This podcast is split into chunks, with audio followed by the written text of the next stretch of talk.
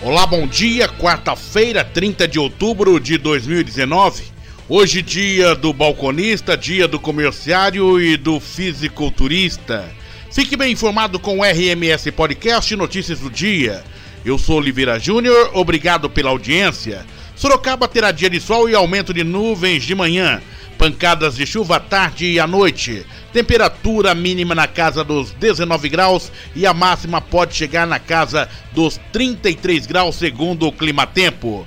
RMS Podcast, vamos aos destaques desta edição. Sorocaba tem nova queda do índice larvário. Prefeitura convoca candidatos a fiscais públicos e da saúde. A Associação Comercial de Sorocaba alerta sobre golpe por e-mail. Prefeitura recebe inscrições para mutirão de castração na região de Brigadeiro Tobias. Fórum Regional de Mudanças Climáticas já recebeu mais de 200 inscrições. Enem reduz em 20% as inscrições em Sorocaba. Banco de perfis genéticos passa de 2 mil cadastros. Crescem os casos de danos e furtos a túmulos no cemitério da Consolação. Farmácia é alvo de dois roubos no intervalo de cinco dias. Acidente envolve carro e moto na rodovia Celso Charuri. Lava Jato faz buscas em operação contra ex-diretor da Dersa em Itapetininga. STF suspende julgamento do TRF4 marcado para esta quarta-feira da ação contra Lula. Suspeito da morte de Marielle se reuniu com outro acusado no condomínio de Bolsonaro antes do crime. RMS Podcast, agora vamos aos detalhes dos fatos do dia. O primeiro dia de provas do Exame Nacional do Ensino Médio Enem será neste domingo. Em Sorocaba, são 13.555 candidatos inscritos, segundo o Instituto Nacional de Estudo e Pesquisas Educacionais Anísio Teixeira INEP. Na comparação com o ano passado, quando 17.120 pessoas participaram do exame, houve uma redução de 20,8% no número de participantes. E o Jornal Nacional teve acesso com exclusividade a registros da portaria do condomínio Vivendas da Barra,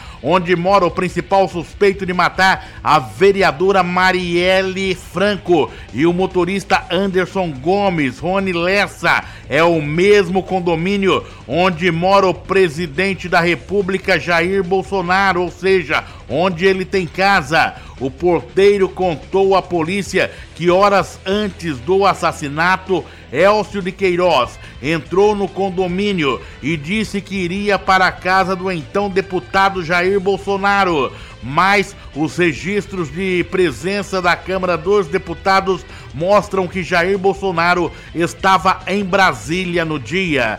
Quem frequenta o cemitério da Consolação em Sorocaba reclama da falta de segurança no local. Afinal, os casos de danos e furtos aos túmulos aumentaram. O cemitério municipal é o maior e um dos mais antigos de Sorocaba. Tem quase 12 mil sepulturas, mas muitas estão sem as pernas de bronze. Segundo a prefeitura, o número de furtos aumentou três vezes em 2019. Foram três em 2018 e nove este ano. E a Associação Comercial de Sorocaba Ceso alerta para um golpe que está sendo aplicado aos lojistas, prometendo a regularização de débitos em qualquer birô de crédito mediante o depósito de 100 reais em conta bancária. As exclusões são definitivas, recuperação feita direta no sistema. O presidente da Associação Comercial de Sorocaba, Sérgio Reze, ressalta que os lojistas e consumidores devem ficar atentos a este tipo de golpe. A Secretaria do Meio Ambiente, Parques e Jardins de Sorocaba está recebendo a inscrição de moradores de 11 bairros da região de Brigadeiro Tobias interessados em castrar seus cães e gatos no próximo mutirão de castração.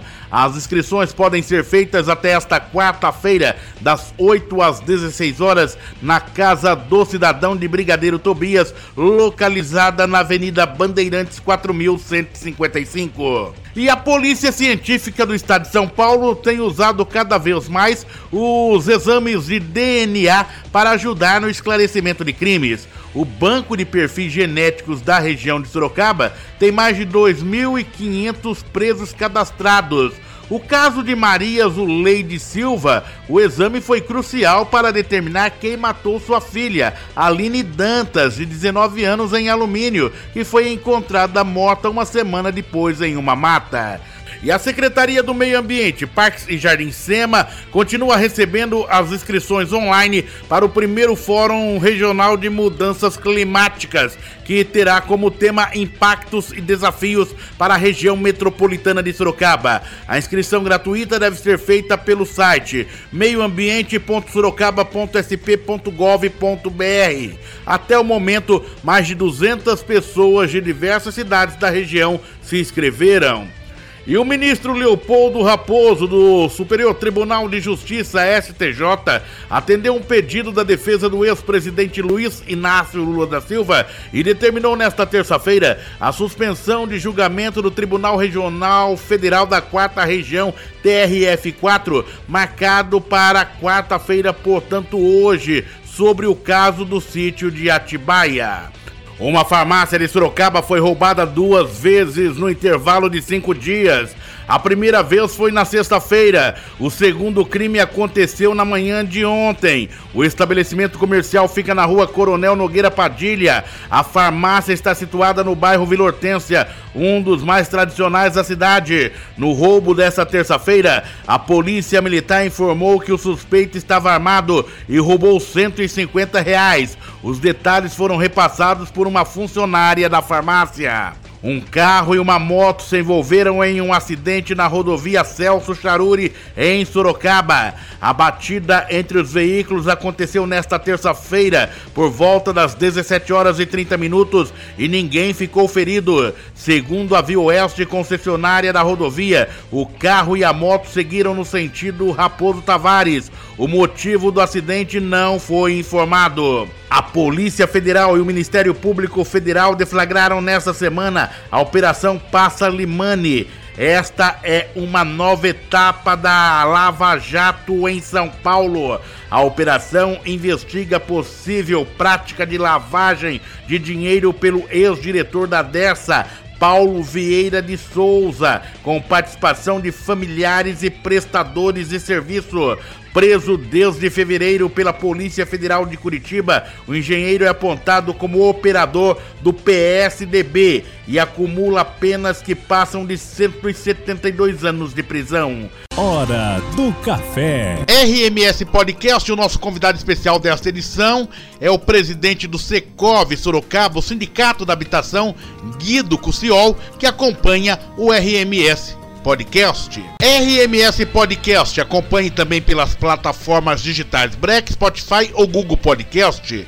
Aguarde RMS Podcast, o seu portal de notícias. Uma forma diferente de você ficar bem informado.